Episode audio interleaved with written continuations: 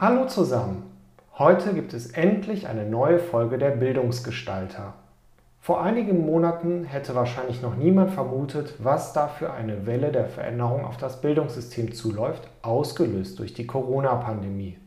Aus diesem Grund konnte ich meinen heutigen Gast Shiseng auch nicht persönlich treffen, sondern nur in Form einer Videokonferenz.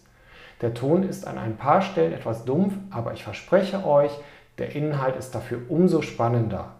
Wir sprechen über unterschiedliche Karrierewege nach dem Lehramtsstudium, denn Shiseng wollte von mir wissen, wie es dazu gekommen ist, dass ich nochmal zurück an die Universität gegangen bin. Diese Folge fühlt sich deshalb ein wenig so an, als wenn er mich interviewt hätte, denn ich erzähle euch einiges aus meinem Leben und wie ich da gelandet bin, wo ich jetzt bin. Falls ihr also auch überlegt, eine wissenschaftliche Laufbahn einzuschlagen oder euch dies zumindest gut vorstellen könnt, dann solltet ihr heute besonders aufmerksam zuhören, denn ich verrate euch ein paar Tipps und Tricks, die euch sicherlich die Entscheidung erleichtern. Viel Spaß beim Zuhören. Ich muss noch mal kurz nachfragen. Also wir kennen uns ja aus dem, aus dem Podcast schon, äh, Quatsch, aus dem Podcast, aus dem Studium. Und ähm, Sie sind jetzt eigentlich ja mit dem Studium so gut wie fertig, wenn ich das richtig in Erinnerung habe. Und äh, Sie arbeiten nebenbei oder haben das auch immer gemacht, auch so in meinem Hinterkopf ist irgendwas mit sozialer Bereich, Familienunterstützung, irgendwie sowas. Ich bilde mir ein, dass ich mich daran erinnere. Ist das richtig? Ja, ich habe jetzt mein Studium beendet. Ich hatte letzte Woche meine Note bekommen von der äh, Masterarbeit und somit halt alle 120 Credit Points. Ähm, und ja, ich arbeite momentan äh, als Werkstudent in der sozialpädagogischen Familienhilfe. Und jetzt abends, also gegen fünf äh, besuche ich halt auch gleich noch die äh, eine Familie mit vietnamesischem Background. Und das ist noch dabei. Also ich mache das jetzt noch bis Ende September. Cool. Äh, vielleicht können wir gleich nochmal drüber reden. Erstmal herzlichen Glückwunsch zum abgeschlossenen Studium. Das ist ja das Allerwichtigste. Und dass man da 120 Credit Points für braucht, das wusste ich gar nicht. Ich weiß immer nur, dass die Veranstaltung, die ich betreue, das Praxissemester, das gibt es, glaube ich, die meisten Credit Points, wenn ich richtig informiert bin.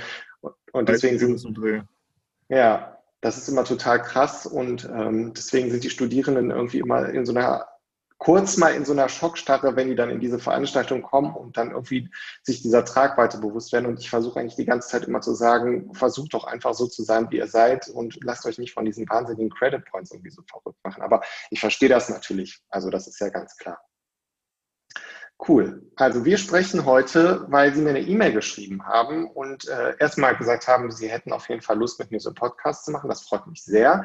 Aber ich glaube, Sie haben auch sowas angedeutet, dass Schule oder vielleicht Promotion oder irgendwie, was kann man noch nach dem Studium machen, auch so ein Thema ist. Ist das richtig? Ja, das ist richtig. Ich habe nämlich jetzt äh, seit letzter Woche ein bisschen mehr mir Gedanken gemacht, ob ich noch promovieren sollte, neben dem Referendariat, was ich jetzt im November antrete. Mhm. Aber jetzt äh, im Gespräch mit vielen verschiedenen Leuten habe ich halt von vielen die Rückmeldung bekommen, so, ja, chill mal, das ist zu viel. also es ist too much. Aber da habe ich halt gedacht, so, dass vielleicht ein kumulativer Ansatz halt ganz nice wäre, wenn man einfach, einfach mal so einen Artikel dann publiziert und dann noch einen Artikel, noch einen Artikel, also alles so portioniert. Das wäre eigentlich so der entspannteste Weg. Aber viele meinten halt so, machst du einfach erstmal das Ref und dann danach die Promotion. Und da wollte ich dich halt fragen, dadurch, dass du ja erstmal studiert hast, dann Ref gemacht hast und dann halt jetzt abgeordnet wirst, äh, wurdest, wie das dann so letztendlich dann ausschaut und wo, was man berücksichtigen muss. Also, mhm. das, ob das halt auch eine Option wäre für mich oder ob ich dann einfach nach dem Ref dann halt das versuche anzustreben. Das ist eine total schwierige Frage, weil das so eine wahnsinnig lebens individuelle Lebensfrage irgendwie ist. Also ich versuche, ich werde das ab und zu mal gefragt und ich versuche das auch immer irgendwie zu beantworten, aber es fällt mir total schwer, irgendwie darauf eine Antwort zu geben, die euch dann irgendwie glücklich macht. Also ich kann das aus meiner Sicht mal erzählen und dann muss man, glaube ich, gucken, würde ich mich da auch so fühlen in der Situation oder ist das eher nicht meine Art und Weise, wie ich mir das vorstelle? Also ähm, bei mir war es so, als ich das Studium fertig gemacht habe, da hätte ich auch schon eine Promotion machen können. Ähm, habe aber gesagt, nee, das kann ich jetzt an der Stelle nicht machen, weil ich mich eigentlich in meinem Studium immer die ganze Zeit über die Leute ein bisschen aufgeregt habe, die mir gesagt haben, naja, so funktioniert es in der Schule oder so ist die Realität da draußen und selber aber eigentlich ehrlich gesagt nie in der Schule waren, sondern sich ihr Wissen am Schreibtisch aus Büchern oder wo auch immer her angelesen haben. Und ich dachte so, nee, so will ich das nicht machen. Ich will mir das mal in der Wirklichkeit erst angucken. Und dann dachte ich noch so, also wenn man jetzt die Promotion macht, dann weiß ich nicht, dauert die ja im besten Fall drei Jahre. Realistischer würde ich aber eher sagen, sind vier oder fünf Jahre so, was ich immer so mitbekomme.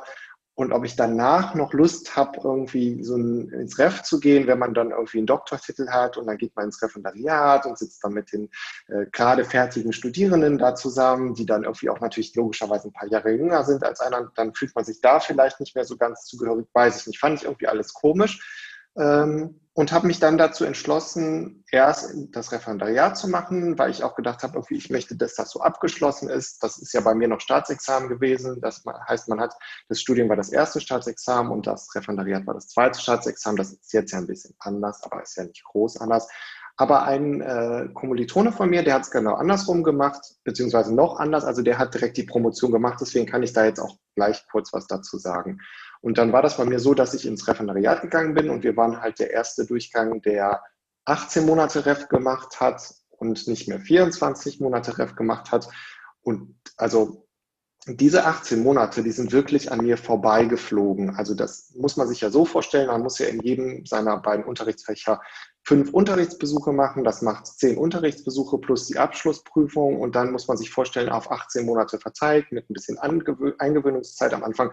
Also man hat im Schnitt wirklich alle vier bis sechs Wochen so ein UB und man lebt irgendwie immer von diesem UB, also Unterrichtsbesuch zu Unterrichtsbesuch. Und diese 18 Monate, die sind einfach so wusch, also die gehen weg. Also da wäre also mein persönlicher Hinweis zu denken, 18 Monate, oh, das ist aber eine lange Zeit. Im Ref fühlt sich 18 Monate nicht lange an, das geht so an einem durch. Und äh, dann hat man das Ref auf jeden Fall auch abgeschlossen. Und dann war das so, das ist ja mittlerweile auch so, dass man ja nicht mehr passend zum Schuljahresende irgendwie mit dem Referendariat fertig wird, sondern quasi irgendwie mittendrin. Und da hatte ich dann das große Glück, dass ich bin im September fertig geworden und habe dann zum Oktober hin eine Vertretungsstelle an meiner Referendariatsschule bekommen, die dann wiederum bis zum Februar des nächsten Jahres lief. Und im Februar des nächsten Jahres hatte ich dann die Möglichkeit, eine sogenannte Planstelle zu bekommen. Also das ist das, was wir als feste Stelle immer beschreiben, eine Beamtenstelle.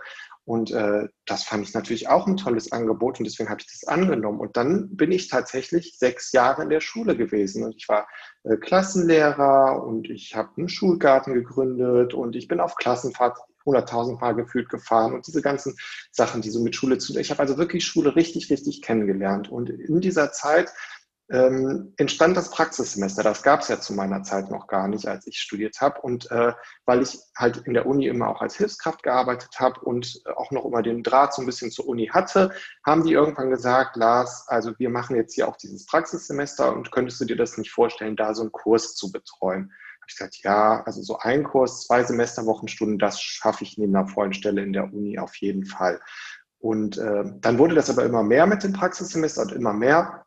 Und dann haben die gesagt, so Lars, kannst du dir das nicht vorstellen, das voll für uns zu machen? Denn wir machen so ein bisschen die Erfahrung, das heißt ja auch Praxissemester, es wäre durchaus sinnvoll, wenn das jemand machen würde, der Erfahrung von der Praxis hat. Weil das muss man ja dazu sagen, in der Universität ist es ja nicht immer so, dass die Leute, die einem was von Praxis erzählen, auch diese Praxis kennengelernt haben. Und da habe ich gesagt, ich bin jetzt sechs Jahre in der Schule gewesen, das macht mir alles total Spaß, ich bin total glücklich, aber ich merke auch, dass da so eine Stimme in meinem Hinterkopf ist, äh, die irgendwie sagt so, what's next oder was geht noch? Und äh, fand das irgendwie einen interessanten Gedanken zu sagen, ich habe jetzt irgendwie sehr viel Erfahrung in der Praxis sammeln dürfen und darf das dann jetzt an zukünftige BiologielehrerInnen irgendwie weitergeben. Und wollte aber gleichzeitig, und das ist jetzt meine Joker-Situation, die macht mich so ein bisschen besonders, meinen Beamtenstatus nicht aufgeben. Das klingt jetzt wahnsinnig bieder oder langweilig, aber wenn man das natürlich hat, wenn man so eine Beamtenstelle hat, dann weiß man auch um die Vorteile. Also das ist dann nicht so wie Leute, die man vielleicht kennt oder Freunde, die in der Wirtschaft arbeiten, die dann vielleicht auf befristeten Verträgen arbeiten oder wo es dann sehr krasse Deadlines gibt und wenn man die irgendwie nicht halten kann, dann kriegt man halt ein entsprechendes Kommentar oder so. Das war bei mir natürlich nicht. Also das ist schon sehr, sehr luxuriös, muss man wirklich sagen, so eine sichere, safe Beamtenstelle zu haben. Da hängt dann auch ganz viel dran, wie dass man bei Versicherungen total beliebt ist und bei Kreditgebern total beliebt, beliebt ist. Also das, was man immer so kennt. Und ich habe gesagt, ich würde gerne in die Uni kommen, aber ich würde meine Beamtenstelle ungern dafür aufgeben. Und dann habe ich gesagt, wenn ihr so eine Abordnung bekämet für mich, dann wäre ich euer Mann. Und dann kam das so und deswegen habe ich jetzt diese Abordnung. Und ich muss sagen, das ist persönlich für mich absoluter Luxus, weil ich bin weiterhin Lehrer des Landes, bekomme mein meine Beamtenbesoldung weiterhin, ähm, äh, bin weiterhin versichert, so wie, also es ändert sich für mich gar nichts, nur ich fahre jetzt morgens nicht in die Schule zu den Schülern, sondern ich fahre in die Universität zu den Studierenden. Und äh, das ist tatsächlich für mich eine sehr schöne Situation, weil ich habe diesen Druck den man vielleicht im wissenschaftlichen System hat, nicht so doll wie andere. Also ich merke das, wenn ich mich mit anderen DoktorandInnen unterhalte, dass die natürlich viel mehr getrieben sind, bei denen tickt die Uhr viel mehr, die müssen viel mehr pushen und geben. Und ich kann einfach sagen, wenn ich das Gefühl habe, das passt für mich nicht, ich muss nicht jedes Spiel, jede Spielerei mitmachen, die man sich vielleicht ausdenkt. Deswegen ist das für mich eine schöne Situation. Also kurz zusammengefasst würde ich sagen, wenn man jemand ist, der sagt, mein Leben, das ist mir wichtig, dass es da Sicherheit gibt, dass es da Struktur gibt, dass ich geregelte Bahnen habe, dass ich äh, Geld habe, mit dem ich rechnen kann. So dieses ganze, was man eigentlich immer als konservativ und langweilig bezeichnet, was aber auch natürlich eine Rolle spielt, wenn man sagt, das ist mir sehr wichtig, dann würde ich empfehlen, auf jeden Fall das Ref zu machen und vielleicht auch erst eine Beamtenstelle zu bekommen, weil ohne die Beamtenstelle kann man die Abordnung nicht bekommen. Wenn man aber sagt, mir ist dieses Sicherheitsmoment im Moment in meinem Leben noch nicht so super wichtig. Ich bin noch jung und ich kann auch mein Referendariat zum Beispiel noch nach der Promotion machen und ich brauche jetzt auch noch nicht so ein super großes Gehalt, sondern ich könnte mir auch vorstellen, noch mit einem kleineren Gehalt zu leben. Dann warum nicht auch erst die Promotion machen? Also das sind einfach zwei verschiedene Modelle. Irgendwie. So das wäre so das, was ich dazu sagen kann. Das zu kombinieren, ist, äh, kommt nicht in Frage wahrscheinlich. Doch, also, also das, das kann ich auch noch beantworten. Also ähm, es gibt ja auch Abordnungen, also ich habe eine volle Abordnung, das heißt, ich bin voll in der Universität. Es gibt aber auch halbe Abordnungen, das heißt, man ist halb in der Schule und halb an der Universität. Das könnte ich mir jetzt persönlich nicht vorstellen, weil ich glaube, dass das sehr, sehr anstrengend ist, weil man ja irgendwie in der Schule ist, aber irgendwie nicht so ganz und man ist auch irgendwie in der Universität, aber irgendwie auch nicht so ganz. Ähm, aber wenn man diese Abordnung hat, dann hat man ja, weil man ja schon Beamter ist und schon in Schule gearbeitet hat, schon eine gewisse Erfahrung. Also man, man kennt schon gewisse schulische Strukturen, man hat Unterrichtsalltag kennengelernt, man kennt SchülerInnen-Situationen. Also da ist man schon gefestigt. Das jetzt im Ref zu machen, wo das ja irgendwie erstmal alles neu ist und wo man ganz viele Eindrücke hat und erstmal Schule als System kennenlernen muss, ich glaube, das ist eine andere Hausnummer. Aber da ist auch jeder individuell für sich und äh, es gibt auch durchaus Beispiele von äh, Studierenden, die das so gemacht haben. Also das schließt sich nicht aus. Man muss sich einfach, glaube ich, nur individuell überlegen, was man für ein Typus ist. Ja, das ist ein guter Punkt auf jeden Fall. Da muss ich mal nachdenken. Ja. Äh, aber wenn du jetzt, oh, sorry, Sie, äh, jetzt. Äh, wir können jetzt auch ruhig beim Du sein bleiben. Wir haben jetzt die ganze Zeit schon hin und her gesiezt und geduzt. Ja, okay. ja ähm, bist du nicht irgendwie auch voll am struggeln, wenn du, also wie viele Stunden musst du eigentlich jetzt dann halt machen, wenn du abgeordnet bist? Ja, also das ist auch von Uni zu Uni so ein kleines bisschen unterschiedlich und ich würde sagen, das ist die größte Krux an der Abordnung. Also ein normaler Doktorand, eine normale Doktorandin hat in der Regel so zwei bis vier SWS, manchmal auch sechs, aber eher weniger und als, Dok als Abordnung habe ich 13 SWS und das ist ja mindestens das Doppelte einer klassischen, Abord äh, einer klassischen Promotion.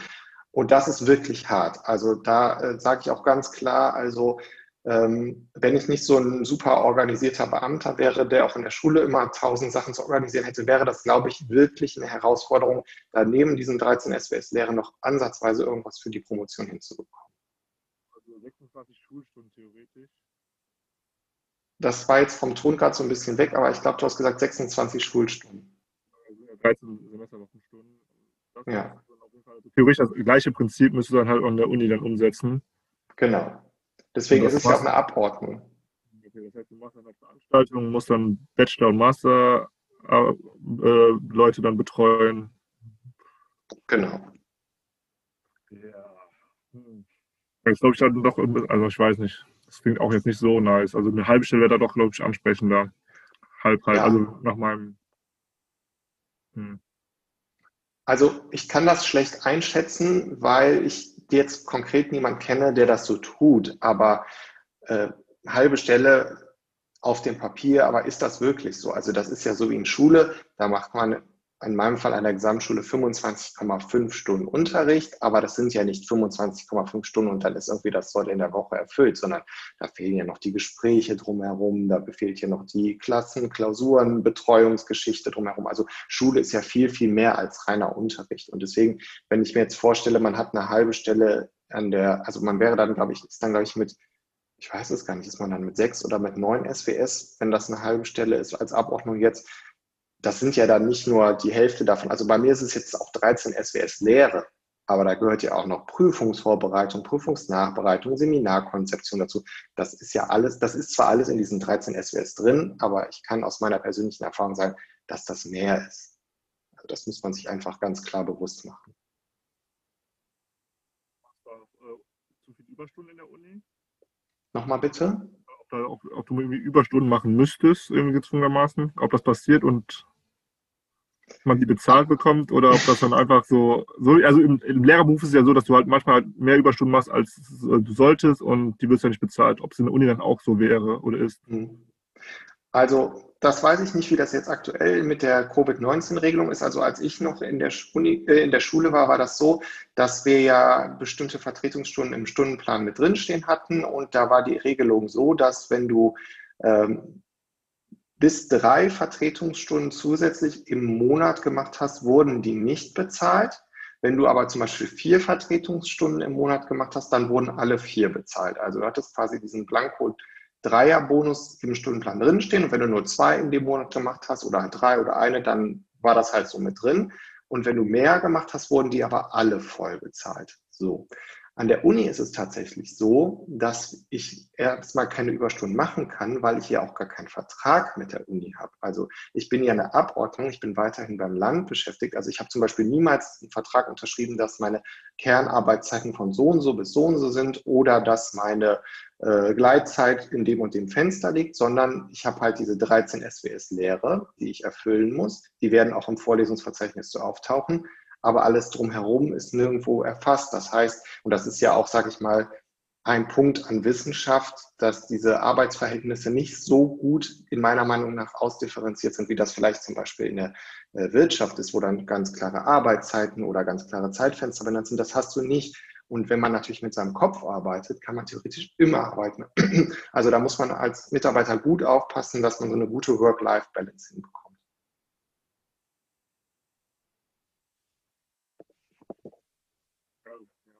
Danke auf jeden Fall.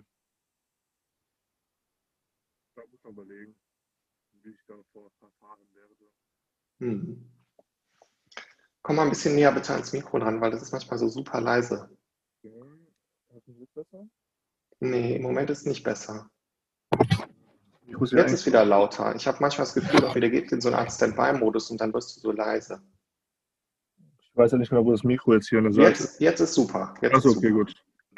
Also ich habe jetzt sehr, sehr viel gesagt, was sehr anstrengend ist und was mit viel Arbeit verbunden hat. Aber nichtsdestotrotz würde ich das ja nicht machen, wenn das eine tolle und befriedigende Arbeit wäre. Man muss sich einfach darüber im Klar sein. Also vielleicht nochmal so ein Satz zur Promotion. Als wenn man als Lehrer zum Beispiel eine Promotion macht, dann kann man sich von dieser Promotion grundsätzlich erstmal nichts kaufen. Also das führt nicht zu einer Gehaltserhöhung oder äh, dass man weniger Stunden in der Schule machen muss oder sowas. Das ist eher so, dass die Leute manchmal sagen, jetzt warst du ein paar Jahre aus dem Schulsystem raus und wenn du jetzt wieder zurückkommst, äh, dann musst du dich wahrscheinlich erstmal wieder ein bisschen einarbeiten in die Struktur oder sowas. Ähm, so eine Promotion ist meine Meinung, sollte man grundsätzlich für sich machen. Und so mache ich das auch. Also ich mache diese Promotion um es mir selber quasi zu beweisen, dass ich das kann. Also das ist mein persönliches Projekt und ich möchte das für mich machen, weil ich in der Schule manchmal das Gefühl hatte, also du gibst ganz, ganz viel als Lehrer, du gibst deinen Schülern ganz viel, du gibst deinen Kollegen ganz viel, du gibst Schule ganz, ganz viel. Und ich hatte manchmal das Gefühl, wo bin ich da? Also wo ist meine persönliche Entwicklung? Und äh, natürlich, also Schule ist super, super anstrengend. Und das ist ganz viel zu tun und wirklich eine fantastische, befriedigende Arbeit. Aber natürlich entwickelst du auch eine Routine mit der Zeit. Du lernst äh, deine Fächer gut kennen, du kenn, lernst die Themen kennen, du hast Arbeitsmaterial. Und ich bin so ein Mensch, wenn ich merke, dass ich zu sehr in so eine Routine verfalle, dann kann es passieren, dass ich mich irgendwann anfange zu langweilen, nicht weil es mir nicht genug Arbeit ist, sondern weil ich das schon so oft gemacht habe Und ich möchte das nicht, dass ich mich langweile, weil die Leute, die vor mir sitzen sollen, immer das Recht haben, den bestmöglichen Unterricht zu bekommen und nicht irgendwie da so einen gelangweilten Dozenten oder sowas stehen zu haben. Und ich habe immer gesagt, also mein Albtraum wäre es, so ein unzufriedener Lehrer zu werden, der nur noch seine Arbeitsmaterialien, die er seit 10, 15, 20 Jahren durchknallt, immer wieder macht. Und die Schülerinnen und Schüler haben so das Gefühl, der kommt hier wirklich nur hin, um Dienst nach Vorschrift zu machen. Also das war nicht so meine Idee, wie ich mir das vorstelle. Und weil ich so nach sechs Jahren gemerkt habe, ich habe jetzt so eine gewisse Routine entwickelt, ich habe verstanden, wie Schule funktioniert, hatte ich einfach Bock, was Neues auszuprobieren. Und äh, deswegen macht mir das so viel Spaß. Und Promotion ist jeden Tag was Neues. Also es gibt ja nicht den A, B, C, D, E Promotionsweg, sondern du musst gucken, äh, wer kann dir da Unterstützung bringen? Oder wo ist dein Netzwerk? Wo ist deine Community? Oder wie muss ich mich informieren? Welche ungeschriebenen Regeln gibt es, an die man sich halten muss? Äh, wie finde ich das, was ich brauche? Und das finde ich gerade total spannend und total lehrreich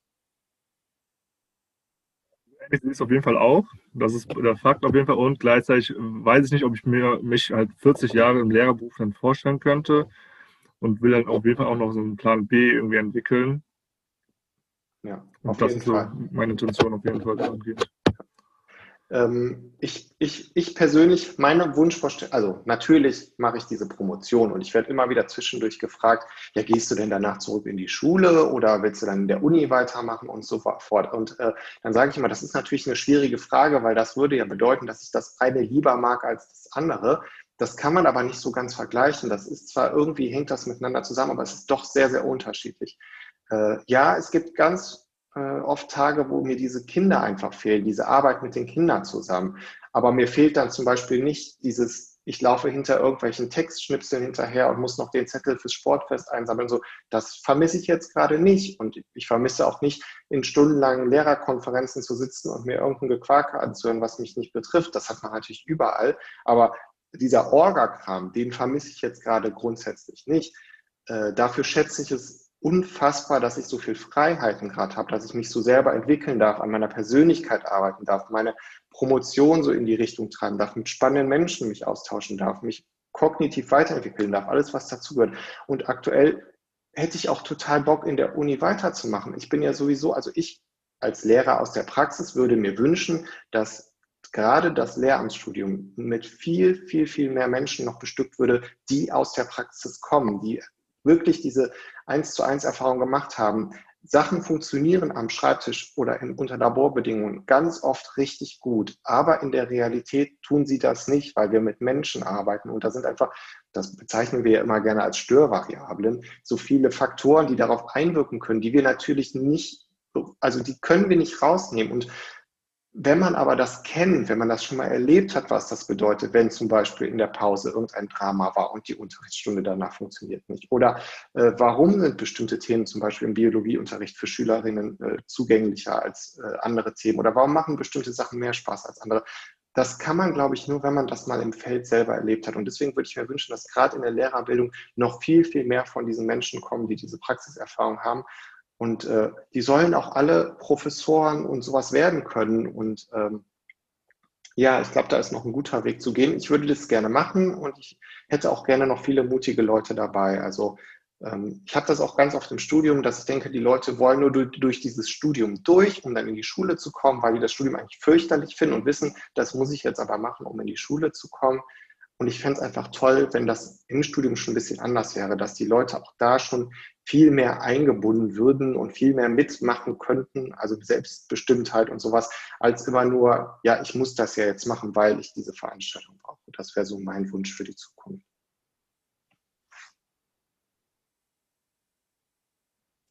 Du nickst gerade ganz viel, das muss ich mal sagen, das wird man nachher nämlich nicht hören. Ja, genau, ich denke auf jeden Fall gerade, weil es war jetzt auf jeden Fall geballte Ladung an Informationen, ja. deswegen muss ich das mal alles so verarbeiten. Ja. Ich kann dir so mal ein paar Fragen stellen, wo ich zum Beispiel am Anfang ein bisschen mit zu strugglen hatte und da kannst du mal überlegen, wie das so bei dir ist. Also, ein Riesenstruggle von mir war Statistik, weil das in meinem Studium keine Rolle gespielt hat. Und ich kann dir aus Erfahrung sagen, wenn man sich mit wissenschaftlichen Arbeiten beschäftigt, dann muss man sich auch zwangsweise mit Statistik und noch viel krasser mit Inferenzstatistik beschäftigen. Kannst du dir das grundsätzlich vorstellen? Da hatte ich zum Beispiel, also ich musste mich da komplett einarbeiten, ich habe Fortbildung gemacht und so weiter. Kannst du dir das grundsätzlich vorstellen oder sagst du dir zum Beispiel, das, also allein das Wort, da möchte ich schreiend weglaufen. Ich habe ja an der Bachelorarbeit und der Masterarbeit ja auch äh, schon geforscht und äh, da hat ja meine Betreuerin mich auch eigentlich ganz gut eingearbeitet, finde ich. Ich habe es eigentlich auch relativ schnell gecheckt und ich denke mal, also es ist auch nur ein Bruchteil, was ich da jetzt gelernt habe, aber ich glaube, letzten Endes durch mein Zweifach Mathe kann ich mich da, glaube ich, schon relativ easy äh, einarbeiten und reinfuchsen. Auf jeden Fall. Ja, das ist, also Mathe ist natürlich eine großartige Voraussetzung, wobei ich ja jetzt auch in Statistik erstmal gelernt habe, dass äh, Mathe ja nicht unbedingt was mit Zahlen zu tun hat, sondern man macht ja auch gerne irgendwelche Buchstaben dahin oder irgendwelche Geschichten, die dann irgendwie trotzdem verrechnet werden. Aber das ist natürlich vom Mindset her, wenn man das so versteht, wie das funktioniert, erstmal grundsätzlich super. Gut, äh, nächster Punkt, wo ich glaube, dass der sehr vorteilhaft für eine Promotion wäre, wäre Organisation. Also wie bist du da für dich selber drin? Arbeitsplatz sieht halt aus wie ein Chaos im Grunde. Und also Desktop auch komplett der Bildschirm. Aber im Grunde weiß ich immer, wo ich das finde. Über die Steuerung F-Taste einfach dann irgendwas eingeben und dann, ach, da ist es ja. Also, so, da, also das reicht halt. Also ich habe mein eigenes System im Chaos und von daher Organisation habe ich eigentlich ganz gut durch die Arbeit als SPFH jetzt halt auch gelernt. Alles annotieren, Zeit einplanen, auch Zeit einplanen zum Chillen. Von daher, also ich würde sagen, das kann ich auf jeden Fall vorweisen und mitbringen.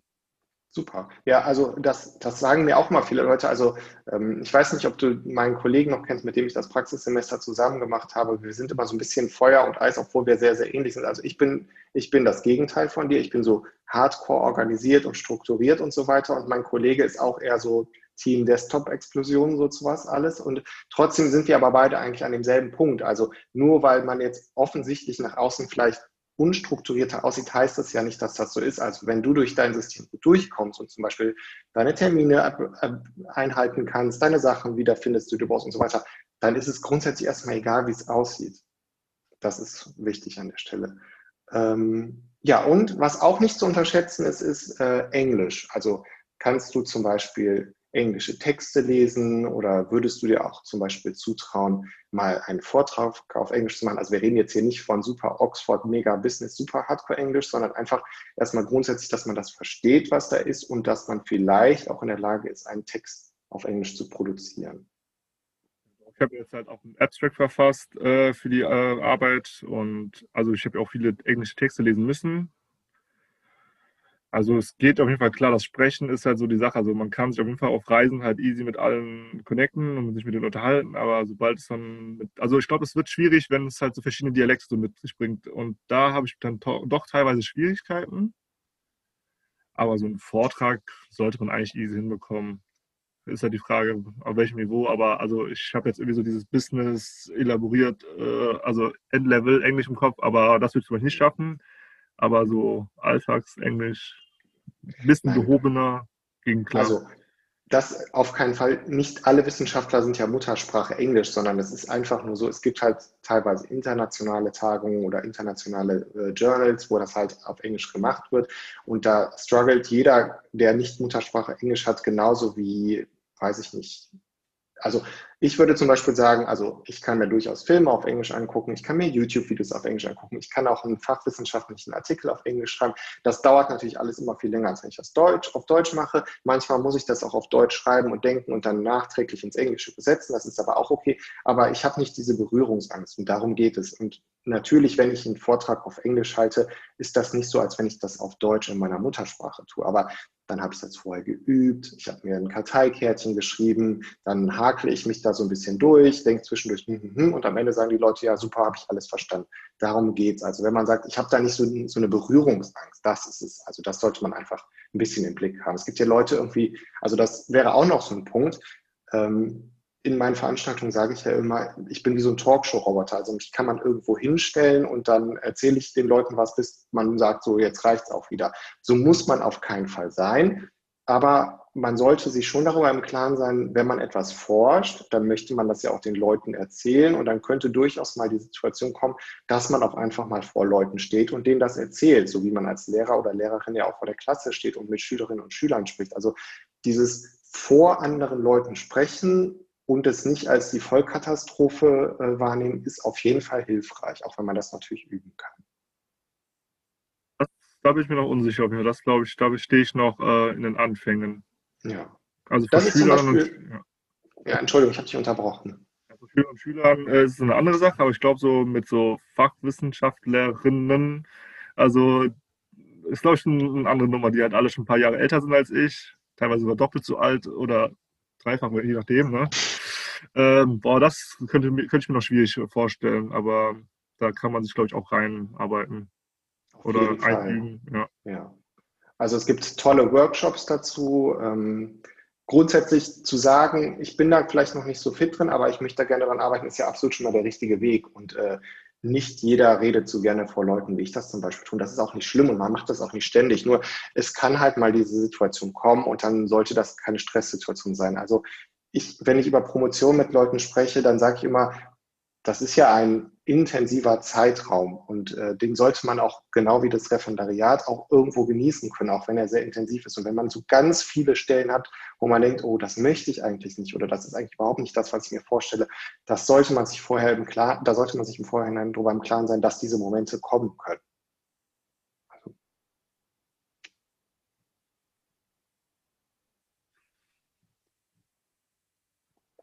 Ja, jetzt hast du wieder genickt.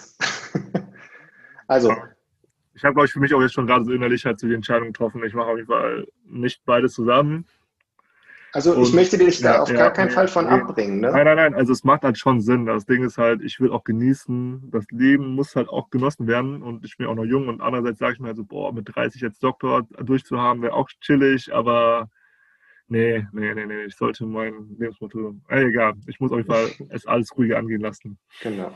Ja. Also so, so, wichtige Entscheidungen niemals aus dem Moment heraus treffen, sondern immer sich Zeit dafür lassen, mit Freunden, mit Familie, mit was auch immer, äh, darüber sprechen, das so ein bisschen im Kopf arbeiten lassen. Ich habe ja vorhin erzählt, dass ich äh, das hätte nach dem Studium direkt machen können und es nicht getan habe und ein Kommilitone von mir hat das getan. Und äh, deswegen kann ich, ich kann dir das noch erzählen. Also der Kommilitone, der hat seine Promotion gemacht, der war logischerweise dann nach so drei oder ich weiß nicht, vier Jahren fertig und äh, wollte dann aber nicht ins Ref gehen und hat sich dann auf eine Stelle beworben und äh, musste aber ganz woanders hin. Also der hat in Köln promoviert und musste dann nach Norddeutschland, nach ganz oben. Und äh, darüber muss man sich halt im Klaren sein, dass es ja diese wissenschaftlichen Stellen nicht wie Sand am Meer gibt jetzt passenderweise zu Norddeutschland. Und da muss man manchmal auch zu der Stelle hingehen, wo gerade eine Stelle frei ist, die auf einen passt. Und äh, der ist dann nach Norddeutschland gegangen. Und natürlich wenn man in Köln studiert hat, in Köln promoviert hat, hat man auch hier seinen Lebensmittelpunkt. Und das muss man sich im Kleinen darüber sein, dass der Lebensmittelpunkt nicht unbedingt mitkommt. Da muss man sich überlegen, kann ich damit umgehen? Und jetzt war der da ein paar Jahre und jetzt ganz neu, weiß ich schon, darf ich aber noch nicht verraten, deswegen kann ich nicht genau sagen, äh, kommt er wieder ein großes Stück wieder hierhin zurück, nicht direkt nach Köln, aber deutlich näher nach Köln und hat jetzt eine äh, Professur bekommen. Und wenn du dir überlegst, also wir sind beide mit dem Studium äh, 2012 ungefähr fertig gewesen und jetzt haben wir 2020. Also der hat erst eine Promotion gemacht, hat dann als wissenschaftlicher Mitarbeiter gearbeitet und hat jetzt eine Professur bekommen. Dann hat man so einen Eindruck von Zeitraum, was das auch kosten kann. Und in dieser Zeit hatten wir öfters auch mal Gespräche, äh, wo er schon gesagt hat, also so wie ich das habe, diese so, äh, berufliche Ruhe, dass ich meine feste Stelle habe, dass mein Einkommen klar ist und so weiter, das hatte er natürlich nicht. Jetzt hat er eine Professur, jetzt ist das auch deutlich entspannter, aber das nochmal so als Vergleich. Also wenn man sagt, ich kann mit diesen Unwägbarkeiten gut durchs Leben gehen, auch vielleicht, weil ich noch jung genug bin, why not? Äh, wenn man sagt, nee, das bin ich nicht, dann vielleicht eher den klassischeren Weg gehen. Wobei man auch dazu sagen muss, diese Abordnung, die ich in habe, extrem selten. Ne? Also diese Promotion an sich, die gibt es häufiger. Viele Professoren schreiben die auch aus. Aber eine Abordnung ist nicht so häufig. Also ich glaube aktuell an der Uni Köln mit, weiß ich gar nicht, wir sind ja über 50.000 StudentInnen, sind es weniger als 20 Abordnungen, damit man mal so einen zahlenmäßigen Vergleich hat. Also es ist, finde ich, viel zu wenig. Es müsste eigentlich noch viel, viel mehr davon geben. Aber es ist natürlich vom Ministerium aus, weil das Ministerium sagt, wir geben Stellen an die Universität frei, weil wir das als wichtige und gute Sache erachten, dass äh, zukünftige LehrerInnen auch von echten LehrerInnen ausgebildet werden. Aber natürlich sind wir nicht im Schulsystem und können nicht in der Schule arbeiten und deswegen kann das immer nur so ein, so ein kleines Häufchen an Abordnungen sein.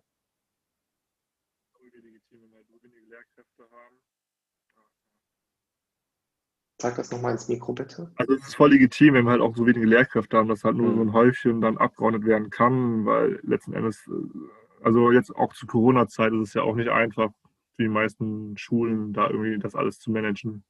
Definitiv. Und es ist ja auch zum Beispiel auch so eine Abordnung ist ja zeitlich begrenzt. Also die ist ja 4 plus 2, ja, 4 plus 2, also maximal sechs Jahre. Und ich finde das auch völlig legitim, weil wenn ich meine Abordnungszeit gemacht habe, dann habe ich mich hoffentlich qualifiziert. Wenn nicht, ist es meine Sache.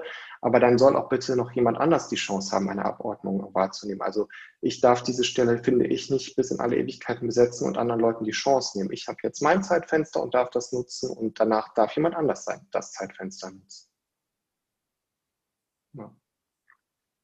Und man muss natürlich auch Bock auf Wissenschaft haben. Also das ist vielleicht auch nochmal wichtig von Promotion. Ich weiß ja jetzt von dir, dass du da schon relativ deutlich eingestiegen bist in dieses Thema, weil du ja auch sehr eng äh, mit der Doktorandin zusammengearbeitet hast. Du hast also schon eine Idee davon. Manchmal habe ich so das Gefühl, dass sich Leute auch auf so eine Promotion bewerben und haben keine Idee davon, was Wissenschaft ist oder was wissenschaftliches Arbeiten sind. Und wenn sie dann, dann so angekommen sind und das so verstanden haben, dann sind die manchmal so ein bisschen äh, desillusioniert irgendwie und denken so, ach so, das ist das? Nee, das ist ja eigentlich gar nicht so meins. Also dieses äh, viel am Schreibtisch sitzen, viel Literatur lesen, versuchen, mich in dem Forschungsfeld auszukennen, ähm, Statistik, wie Zahlen lesen können, mit Zahlen arbeiten können, ähm, sich eine eigene wissenschaftliche Persönlichkeit aufbauen. Bauen. Äh, ich sage immer so, was ist mein Unique Selling Point? Also was unterscheidet mich von allen anderen? Warum sollten die mich fragen und nicht die anderen? Und äh, meine Antwort darauf ist, ähm, äh, erstens, ich komme aus der Schule, also ich kenne beide Seiten, ich kenne die wissenschaftliche und die praktische Seite. Das ist schon mal ein sehr, sehr guter, ein sehr, sehr gutes Alleinstellungsmerkmal. Und ähm, ich möchte das, was ich mache, ehrlich machen. Also mir geht es nicht darum, und das ist so ein bisschen der Punkt, worum es bei mir immer so geht, ich bin nicht so zeitlich hardcore fixiert, dass ich sage, ich muss das jetzt auf Gedeih und Verderb in den nächsten sechs Wochen rausgeballert bekommen oder publiziert bekommen. Und das weißt du mit Mathematik auch. Schraube zum Beispiel so lange an der Statistik dran rum, bis es irgendwie funktioniert, nur damit es in eine gewisse Form fasst. Sondern ich sage immer, ich habe den Luxus, ich habe sechs Jahre Zeit, ich habe eine safe Stelle im Hintergrund laufen. Ich kann mir das rausnehmen zu sagen, ich gucke mir das genau an, ich gucke mir das ganz vernünftig an, ich möchte das verstehen, warum das so ist. Und erst wenn ich der Meinung bin, das habe ich aus allen Blickwinkeln deutlich beleuchtet und ich habe auch ganz klar auf meine Störvariablen, auf meine Schwachstellen hingewiesen, also dieses, was wir eigentlich unter wissenschaftlichen Arbeiten verstehen. Erst dann möchte ich das nach außen tragen. Und das ist ein Alleinstellungsmerkmal von mir, dass ich sage, ich nehme mir den Luxus heraus, ganz sauber und ordentlich zu sein. Ist aber auch individuell, muss nicht jeder tun. Jetzt musst du noch mal ins Mikro kommen, das geht immer weg. Das klingt auf jeden Fall gut. Ja, aber auch ja, das ist ja. nicht der Weg für jeden. Es gibt auch Leute, die sagen, ich will ein Ding nach dem anderen rausballern und da geht es mir mehr um Quantität als Qualität. Das muss jeder individuell für sich entscheiden. Ja, gut, auf jeden Fall muss mir, ich muss mir noch Gedanken machen und ich glaube, ich nehme auf jeden Fall die anderthalb Jahre Ref-Zeit auf jeden Fall noch mindestens, äh, um Gedanken zu machen. Und wer weiß, vielleicht habe ich ja danach zum Ref die Möglichkeit, irgendwie eine Stelle zu bekommen an der Uni und dann kann ich das äh, dann auch so kombinieren. Wo gehst du denn ins Referendariat? Äh, hier Siegburg wurde ich zugeordnet. Leider nicht die Schulform, die ich wollte. Und dann hätte ich halt mich äh, anfordern können von der Schule, wo ich auch im Praxismesser war. Das wäre mega nice gewesen. Jetzt ist halt die Sekundarschule geworden. Okay. Und es gibt leider hier Siegburg dann halt nur so drei Schulen, die man, für die man sich dann halt bewerben kann. Also ganz einfach. Aber komische, muftige Standorte finde ich. Aber mal gucken, vielleicht sind die Schulen ja ganz nice. Also Eitorf, Bornheim und Zwistal. Ja, also ähm, ich habe im Reffen in Köln Platz bekommen, obwohl man ja immer sagt, oh mein Gott, wie soll man in Köln Platz bekommen? Ich hatte auch nur diesen einen popligen Sozialpunkt, den alle haben.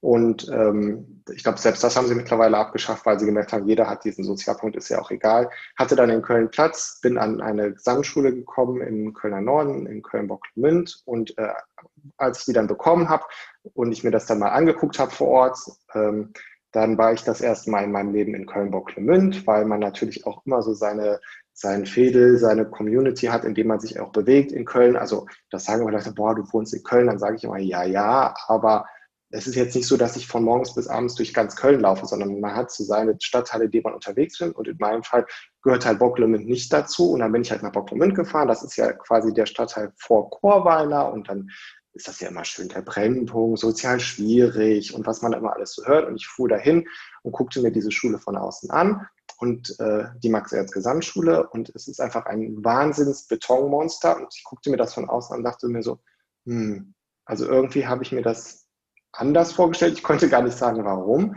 Aber ich hatte ein fantastisches Referendariat, ich hatte eine tolle Vertretungsstelle, ich hatte eine super feste Planstelle, sonst wäre ich nicht sechs Jahre da gewesen. Also ich hatte ein ganz tolles, eine ganz tolle Zeit an dieser Schule, möchte keinen Tag missen. Und also nur weil man jetzt denkt, so, uh, das ist jetzt nicht meine Schulform oder hm, diese drei Schulen, da habe ich schon das von gehört, da nicht verrückt von machen lassen, sondern ein eigenes Bild einfach machen. Und im Zweifelsfall, andersrum kann man auch sagen, wenn es nicht so ist, wie man sich das vorstellt, es sind nur 18 Monate. Das Praxissemester ging auch viel zu schnell rum, fand ich im Nachhinein. Das waren jetzt auch nur vier Monate, glaube ich, so Dreh. Hast du alles? Naja, es ist noch leise. Irgendwie wird es immer leise, aber es wird dann auch immer wieder laut. Wir versuchen es einfach nochmal. Also ja, ähm, was ich jetzt noch sagen wollte. Ja, nee, auf jeden Fall, die 18 Monate gehen auf jeden Fall schnell rasant äh, rum. Also ich fand ja auch schon allein das Praxissemester, das um die vier Monate äh, umfasste, ging auch viel zu schnell rum. Und ja, Zeit wenn du, jetzt. Wenn du dir überlegst, wie lange du jetzt studiert hast, ich würde mal schätzen, irgendwas zwischen sieben und zehn Semestern. Das ist ja immer so der Schnitt bei den meisten Leuten, würde ich mal schätzen. Sieben Semester? Ja, es gibt manchmal Leute, die sind da sehr, sehr sportlich unterwegs. Okay. Ich glaube, sieben du, Semester, nee, ich habe ich hab zwölf Semester gebraucht, also ein Jahr. Auch das ist, das ist auch okay, man soll sich auch die Zeit nehmen, die man will, aber dann überleg mal zwölf Semester, also sechs Jahre versus 18 Monate. Und wenn du dir da mal überlegst, in der Rückschau, wie lange du diese sechs Jahre jetzt empfunden hast. Auf jeden Fall. Ja, aber ich glaube, je älter man wird, desto schneller vergeht auch die Zeit irgendwie gefühlt. Das stimmt. Also das stimmt. Also ich bin jetzt auch im dritten Jahr meiner Abordnung und denke mir auch so, oh mein Gott, was ist da passiert in diesen drei Jahren? Also es ist auch so, so ein Rush, den man da dann so durchmacht. Man muss erstmal ankommen, das kennenlernen, das verstehen und so weiter. Und da geht immer schon ein bisschen Zeit für drauf. Ja. Hast du noch irgendwelche Fragen an mich, die du mir gerne stellen möchtest? Kennst du wirklich jemanden, der in sieben Semestern Bachelor und Master durchgezogen hat? Das wollte ich jetzt gerade aber nochmal. Also ich komme darauf null, komm darauf null klar, ohne jetzt sieben. Der Schocker zum Schluss. Ähm, könnte ich jetzt spontan nicht sagen. Ähm, nee, könnte ich jetzt. Aber ich habe zum Beispiel acht Semester gebraucht, allerdings nach der alten Studienordnung, muss man dazu sagen. Das war ja noch natürlich anders. Okay. Okay, sonst habe ich keine Fragen mehr, aber hast du ja noch Fragen an mich? Weil ich hab, du hast ja jetzt viel gesprochen, ich habe dich ja im Grunde ja nur ausgefragt, primär. Ja, wir haben den Podcast eigentlich andersrum heute gemacht. Grunde ja. Mich würde so zum Beispiel mal interessieren, ob du schon eine Idee von einer Promotion hast, in welche Richtung das gehen könnte. Oder ob du sagst, ist mir eigentlich egal, Hauptsache Promotion. Also ich habe ja in Concept Mapping äh, geforscht äh, für meine Betreuerin. Und äh, wenn da halt noch eine Lücke frei wäre, wo ich halt noch nicht so eindeutig einen Durchblick habe, wo ich mich einlesen müsste, hätte ich auf jeden Fall darauf, noch, darauf Bock gehabt. Und sonst habe ich ja mit ihrem Doktorvater, Doktorbetreuer mal gesprochen auch. Der, ähm, der meinte halt, dass ähm, irgendwas mit Digitalisierung auch noch eine Option wäre. Vor allem die Ergebnisse, die ähm, jetzt erhoben worden sind ähm, zu Corona-Zeiten in der Universität. Das fände ich eigentlich auch ganz nice und das langfristig gesehen ist es ja auch schon wertvoll, darin auch zu forschen. Und die Literatur kann man ja auch jederzeit wieder verwenden und so. Also, da, also das wäre so mein grober Plan. Und ansonsten wäre ich auch relativ offen. Wenn irgendwas Nices da ist, dann ist das auch so. Das war bei Constant Maps ja genauso. Ich wollte eigentlich was ganz anderes machen. Ich wollte mit iTracker bei ihr dann irgendwas messen. Und dann war es dann nämlich spontan dann irgendwie doch anders, weil sie es dann so gut verkauft hatte und dann wird es Concept Maps. ja, also why not? Es sind auf jeden Fall alles spannende Forschungsfelder und selbst wenn es was ganz anderes wird, wie du gerade schon gesagt hast, warum nicht? Also mein Rat ist auf jeden Fall nur, wenn man das Gefühl hat, das ist so gar nicht mein Themenbereich, dann wird es wirklich eine Quälerei. Also dann sind das drei, vier endlose Jahre mit einem Thema, auf das man eigentlich keinen Bock hat. Das sollte man nicht tun. Also man muss schon, man muss das nicht lieben, was man da für ein Thema hat, aber man sollte auf jeden Fall Interesse daran haben. lebe ich Concept Maps irgendwie jetzt inzwischen. Ich habe es äh, voll häufig verwendet. Also meine Schüler, äh, nee, meine äh, Freunde und so kommen auch gar nicht drauf klar, wie ich dann immer so die Concept Maps so Preise, also ja, gemäß dem Autor und dem Autor 2019 dies, das. Ja. Ja. Da Aber kennst glaub, du dich also schon aus. Ein bisschen. Ich glaube, es ist trotzdem nur noch ein Bruchteil, also nur ein Bruchteil von dem ganzen. Es gibt ja noch so vieles. Aber ja. ja. Wenn du schon zum Beispiel so ein kleines Füßchen irgendwo in der Türe hast, bei jemandem für eine Promotion. Da kann man ja auch zum Beispiel überlegen, ob es möglich wäre, im Referendariat zum Beispiel schon Daten zu erheben oder sich schon mal was zu überlegen und dann danach direkt weiterzuarbeiten, weil das ist ja auch ein großes Thema in der Forschung, wie und wo erhebe ich meine Daten. Das wirst du ja auch im Praxissemester erlebt haben, dass das nicht so einfach ist, mal eben in eine Schule zu gehen und Daten zu erheben, weil das ganz, ganz viele machen wollen und Schule komischerweise auch noch andere Sachen zu tun hat, außer irgendwelchen Wissenschaftlern Daten zu generieren. Und wenn man das natürlich schon so ein bisschen geschickt machen kann, zum Beispiel, finde ich das einen klugen Ansatz. Ja, für mich ja schon also ein Punkt, dass man halt schon promoviert, theoretisch. Also wenn man halt dann schon Daten erhebt, gehört das auch schon dazu. Und ja. deswegen, ja. Ob ich, das, ob ich die Zeit dafür hätte während dem Ref oder halt lieber erstmal so, also hier Socializing erstmal priorisiere, Vitamin B sammeln und so weiter. Das ist vielleicht auch nicht verkehrt. Das ist auch genauso zeitintensiv, glaube ich. Ja. ja. Also das ist übrigens auch sehr, sehr wichtig, gut, wenn man das kann. Wenn man mit Leuten, wie so wie wir zum Beispiel sprechen kann, dann ist das unbedingt hilfreich auch. Aber das ist auch in der Schule hilfreich. Also auch da hilft es, mit Kollegen zu sprechen, sich mit anderen Leuten auszutauschen. Wie gehst du mit der Situation? Das ist immer sehr, sehr, sehr hilfreich.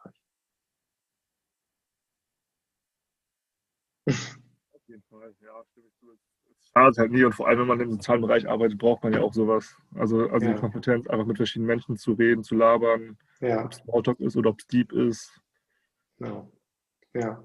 Das ist sowieso, also wenn man mich, viele Leute fragen mich immer, warum ist das bei dir so irgendwie anders als bei vielen anderen Dozenten? Und äh, ich glaube, dass mein, das ist kein Geheimnis, aber ich glaube, mein Geheimnis ist, dass ich den Leuten einfach zuhöre. Also ich höre euch als Studierenden zu, wenn ihr irgendwas an mich herantragt. Und mir ist das vor allem auch wichtig, euch zu fragen, weil ich finde nichts schrecklicher, als dass jemand irgendwie in den Raum reinkommt und sagt, so, ich habe mir jetzt das überlegt und das wird jetzt gemacht, egal ob es euch passt oder nicht. Also natürlich ist das wichtig und auch als Lehrer musst du eine Struktur haben, du brauchst ja ein Ziel, auf was du zugehst. Aber es ist mindestens genauso wichtig, die Leute einfach zu fragen, wie stehst du dazu, wie ist deine Meinung dazu, ist das interessant für dich? Wenn das nicht interessant für dich ist, warum ist das nicht interessant für dich und was kann ich dir anbieten, um das für dich interessant zu machen? Und ich glaube, das ändert einfach meine Sichtweise auf die Sache. Und äh, witzigerweise ist das ja bei den Concept Maps auch so ein bisschen so. Ihr guckt euch dann ja auch an, mit was kommen die Leute schon oder wie arbeiten die damit und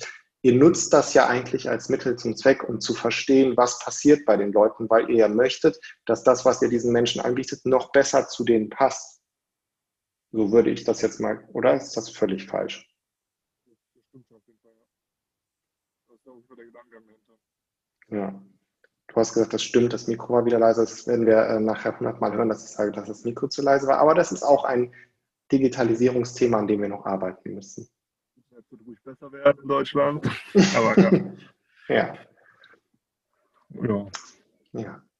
Auf jeden Fall ist es doch eigentlich total spannend, dass wir uns jetzt beide, du sitzt in Siegburg, ich äh, sitze woanders, darüber unterhalten. In Königswinter. In Königswinter. Okay, das ist auch sehr schön. Da war ich auch. Da kenne ich tatsächlich nur dieses. Ist das das, wo oben so ein Museum, auf, äh, so ein Hotel auf so einem Berg drauf ist? Ist das in Königswinter? Da ist auf jeden Fall so ein großes äh, Gebäude auf jeden Fall, wo halt auch Tagungen stattfinden. Ja. Oder, ja, genau, und man auch, glaube ich, sogar da nächtigen kann. Genau. Das ist meine einzige Connection, die ich zu Königswinter habe nicht mal in Drachenfels bestiegen? Doch, doch, natürlich. Ach ja, das ja. ist auch ein, ja, natürlich. Königswinter, ja. Ja, gut. Dann haben wir die Highlights von Königswinter auch jetzt zusammen. Die Walrut, dann noch der Rhein natürlich und die Weinreben etc. Ja, Königswinter. Aber es wird ja wahrscheinlich, was habe ich eben gehört, Eitdorf und noch zwei andere. Eitdorf, Bornheim oder Swisttal, aber ich werde auf jeden Fall nicht da bleiben. Ich will auf jeden Fall eher so Richtung Bonn ja. Also da, so, also näher an Bonn. Also Bonn ist ja auch nah an Bonn, aber irgendwie nicht so meins. Ja, ist ja auch okay. Ja. Also, ich fand das total äh, inspirierend, mit dir jetzt mal darüber zu sprechen. Ich habe eigentlich mal wieder viel zu viel gesprochen, weil eigentlich solltest du viel, viel mehr sprechen. Aber ich hoffe, dass das, was ich erzählt habe, auch für andere Leute dann noch so ein bisschen interessant ist. Ähm, wenn du noch mal was wissen möchtest, darfst du dich gerne jederzeit bei mir melden. Ich bin auch immer interessiert, irgendwie, wie es dann mit euch so weitergeht. Also ich hatte eine Hilfskraft, die ist jetzt auch in der Schule. Das ist auch irgendwie so spannend, das mitzubekommen. Irgendwie man okay. begleitet euch ja auch so ein, so ein Stück und dann, wenn ihr euch so weiterentwickelt, das finde ich immer ganz toll zu sehen. Also wenn du halt auch Fragen hast, kannst du ruhig fragen, weil es, also vielleicht kann ich auch noch irgendwie was anderen so mitgeben, aber ich denke mal, du hast auf jeden Fall schon vieles mit, also mitgeteilt, was andere, für andere hilfreich sein könnte. Ja, tatsächlich habe ich eine einzige Frage, weil ähm, ich habe einen kleinen Preis gewonnen, das, äh, darum geht es aber nicht und da ist ein bisschen Geld drin und ich darf dieses Geld dafür nutzen, um die Lehre an der Uni Köln besser zu machen für die BiologiestudentInnen. Und zwar sind das 1000 Euro, die darf ich dafür benutzen. Und äh, meine Frage an dich wäre einfach vielleicht zum Abschluss, wenn du jetzt nochmal so auf dein Studium guckst im Rückblick, gibt es irgendwas, wo du dir sagst, boah, das habe ich total im Institut vermisst oder ich glaube, das könnte für zukünftige Studierende total hilfreich sein oder äh, also hast du eine spontane Idee, wofür man das Geld nutzen könnte? Oh, das ist eine mega schwierige Frage. Also ganz ehrlich, ich fand das Studium ja schon mega nice äh, in dahingehend, dass es halt so viele ehemalige Lehrkräfte da äh, gab, also wirklich mit Mathematik und die auch ein bisschen in meinen Augen oder mit Mathe irgendwie jetzt äh, zu dissen, also eigentlich schon irgendwie sozial kompetenter wirkten insgesamt. also, also mein, nach meinem Ermessen, aber ich will jetzt, also ich kam halt mit den Biologen irgendwie besser klar und die waren ja eigentlich also auch mega gut ausgestattet. Also mit dem Garten, ganz ehrlich, und diesem Aquaponik-Ding da in dem einen Raum. Also ich, also ich weiß nicht, also was, was ich auch mega gefeiert hatte, war im Bachelor dieses Molekular-Bio-Praktikum. Mhm. Das, was hier Max und Lea damals, also zumindest mein Semester gemacht hatten. Also das hat mega gebockt, das war das Beste. Und dass man das auf jeden Fall beibehält, also für, für mich auf jeden Fall so die Kirche am Ende des äh, Bachelorstudiums, also wenn man halt das irgendwie noch irgendwie mit, also es ist auch teuer, die ganze Zeit diese Proben dann halt äh, abzuchecken. Also wenn man das irgendwie da, also da das Geld irgendwie äh, fördern könnte oder da noch was erweitern könnte, ist auf jeden Fall cool, dieses Detektivding. Also mhm. aber der genetische Fingerabdruck. Genau, genau, genau. Ähm, auch gut verpackt für Kinder und für die Studis war es jetzt auch jetzt nicht schlimm, dass es halt so ein bisschen kindlich verpackt wurde, fand ich zumindest. Aber ganz ehrlich, also es hat halt, es war halt alles so passend. Also vielleicht gibt es irgendwas, wo man halt vielleicht, in, so, dass man irgendwie alle zwingt zur Exkursion. Vielleicht, also ob das irgendwie was wäre, um wenn man hat, also das sind auch nur 1000 Euro, aber irgendwie, wenn das halt möglich ist, dass halt es jedem ermöglicht wird, halt auch mitzufahren, selbst wenn es nicht so teuer ist. Mhm. Aber selbst Studis sind ja auch, äh, was geldmäßig angeht, ja auch alle am struggeln und jeden Cent muss ja auch umgedreht werden. Und nicht jeder ja. hat halt äh, ein gutes Elternhaus. Definitiv. Und BAföG genügt halt natürlich auch nicht. Also das wäre das Einzige, was ich halt anmerken würde. Aber sonst ganz ehrlich, ich weiß nicht, was man halt da noch mit diesen 1000 Euro noch so anstellen könnte. Ihr habt ja, glaube ich, ihr habt ja auch eigentlich alles.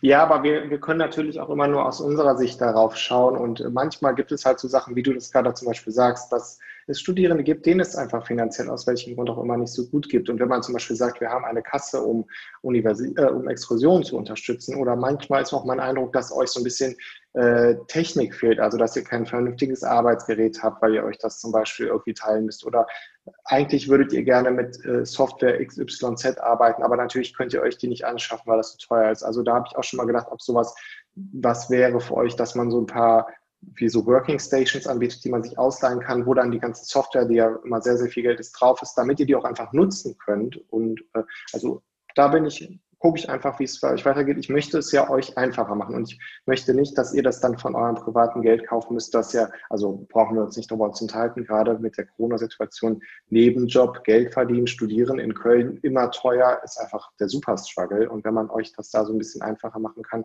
finde ich das eigentlich eine schöne Sache. Ja, SPSS hat sich jetzt, glaube ich, auch geändert, habe ich gehört von ähm, Kommilitonen, dass man jetzt auch so eine Lizenz bekommen kann und nicht immer in der Uni arbeiten muss mit einem Laptop. Also das fand ich dann auch so nicht so chillig. Mhm. Aber wenn das, das hat sich jetzt auch ja geändert, so diese Software-Sachen. Aber ja, Also jetzt spontan würde mir halt nichts einfallen. Also die Biologie-Dozierenden haben es halt uns auf jeden Fall schon eigentlich ganz ansprechend gestaltet und also ansonsten, also das, also ich habe nichts mehr anzumerken. Aber das ist doch auch ein schönes Feedback. Dann arbeiten wir doch gut auf die Zielgruppe hin. Das freut mich sehr. Und, das ist nach, ähm, meinem, nach meiner Einschätzung. Natürlich gibt es noch eine ja. andere Meinung, aber. Ja. ja. Ich frage auf jeden Fall auch noch andere, aber mir war es jetzt auch wichtig, an deine Meinung zu kommen. Und äh, ja, das finde ich gut. Übrigens, dass wir so viele äh, Menschen mit Schulerfahrung bei uns im Institut haben, ist natürlich, das weißt du ja, eine Besonderheit und kein, äh, kein also es ist tatsächlich ein Alleinstellungsmerkmal. Und das freut mich sehr, aber das ist in anderen Instituten ganz anders. Das war zu meiner Studiezeit auch anders. Auch in meinem zweiten Fach war das anders. Ja. Vielleicht bist du dann die nächste Generation, die dann dazu kommt und dann zum Beispiel auch, du hast ja dann, hast du am Anfang erzählt, du bist ja in der Familienhilfe, was auch immer, also ist ein bisschen weiter gefasst. Vielleicht machst du dein Referendariat, wer weiß, und dann die Promotion, dann hast du auch einen sehr, sehr umfassenden Blick auf das Ganze und hast auch nochmal diese soziale Komponente nochmal verstärkt mit dabei, die absolut auch wichtig ist und zum Beispiel finde ich, in eurem Studium auch viel zu kurz kommt und auch auf der Fachebene. Also wenn wir über soziale Sachen sprechen, zum Beispiel im Biologieunterricht, wir haben Themen, die sehr, sehr sozialspezifisch sind. Wenn wir zum Beispiel über äh, Sexualerziehung sprechen, wenn wir über äh, Schwangerschaft, Genetik, diesen ganz über Krankheiten und sowas sprechen, dann sind wir oft auch in so einem sozialen Konstrukt drin. Und da wirst du Situationen erleben, wo du denkst so, oh, das ist jetzt aber irgendwie eine unentspannte Situation, weil da plötzlich jetzt Familienglieder in Erscheinung treten oder Kinder komisch reagieren, weil man es irgendwie nicht ganz greifen kann und die das auch nicht so verbalisieren können, warum sie so reagieren. Und da hast du natürlich einen super großen Vorteil dadurch, dass du diese soziale Sichtweise einfach schon sehr gut wahrnehmen kannst. Also das ist einfach ein großer Vorteil für dich. Cool. Also, ich glaube, wir haben jetzt erstmal einen guten Eindruck bekommen, wie das so sein könnte. Ich habe viel geredet. Ähm, ich hoffe, du konntest einiges daraus mitnehmen und ähm, ich wünsche dir an der Stelle jetzt erstmal schon mal alles Gute fürs Ref, falls du das eventuell dann machst. Ich trete es auf jeden Fall safe an, das ist schon äh, klar, auf jeden Fall. Aber die Frage ist halt, ob Ref mit irgendwie Promotion oder halt nur Datenerhebung oder so halt so eine Literaturrecherche, das wäre auch schon kein Ding und dann macht man den Rest halt später. Ja. Letzten Endes habe ich ja eigentlich sagt ja niemand theoretisch, äh, wie lange ich äh, dafür Zeit habe, bis ich halt äh, die Arbeit dann halt abgegeben habe und verteidigt habe. Genau. Aber ich will halt früh durch, so ein bisschen asiatische äh, Ambitionen. Und mit 30 habe ich mir das Ziel gesetzt, aber im Grunde, wenn es mit 35 dann, dann durch ist, ist ja auch okay. Oder 40 oder 70, aber ja. Es ist dann okay, wenn es sich für dich okay anfühlt. Ja. Danke alles dir. Klar. Ich danke dir auch und wünsche auch alles Gute für die letzten zwei, drei Jahre, die du vielleicht schon noch Zeit hast und vielleicht auch schon vorher alles beendet hast. Vielen Dank. Auf jeden Fall. Ich bin auf jeden Fall guten Gewissens bei dir, aber du solltest vielleicht äh, auch nicht zu sehr dich stressen. also ich habe halt nur von deiner äh, Masterbetreuung, also die, die du betreust, da äh, gehört, dass du da auch ein bisschen so am Struggeln bist und irgendwie zu viel Stress machst vielleicht. Ich mir jetzt persönlich. Ja. Ja, das ist halt dann äh, mein persönlicher Anspruch, dass ich immer in meinem Leben Sachen wirklich hundertprozentig machen will und aber immer allen Leuten sage, ihr müsst euch entspannen, Work-Life-Balance, das ist auf jeden Fall, das hast du sehr, sehr gut wahrgenommen. Also das ist mein Punkt, an dem ich arbeiten muss und äh, ich versuche das auch. Ich habe zum Beispiel jetzt im nächsten Semester habe ich ein bisschen weniger Lehre, um mich auch um andere Sachen zu kümmern, aber das ist ein absoluter Punkt, an dem ich auch in Zukunft noch ein bisschen arbeiten muss, um meine Work-Life-Balance noch entspannter hinzubekommen. Ja, das ist ja auch nur ein Prozess, braucht alles seine Zeit und yes, yes. Vielen Dank. Das war ein sehr cooles Gespräch mit Shiseng, auch wenn ich ziemlich viel von mir erzählt habe. Ich hoffe, ich konnte ihm und euch ein paar Tipps und Tricks verraten, wenn es um die individuelle Karriereplanung geht. Denkt immer daran, dass es nicht den einen richtigen Weg gibt. Karrierewege sind genau wie Lebenswege individuell und abwechslungsreich. Macht die Dinge, die ihr für wichtig und richtig haltet und steht für eure Werte ein. Glückliche Menschen sind glückliche LehrerInnen. Egal für was sich Shiseng auch entscheidet, eins steht jetzt schon fest.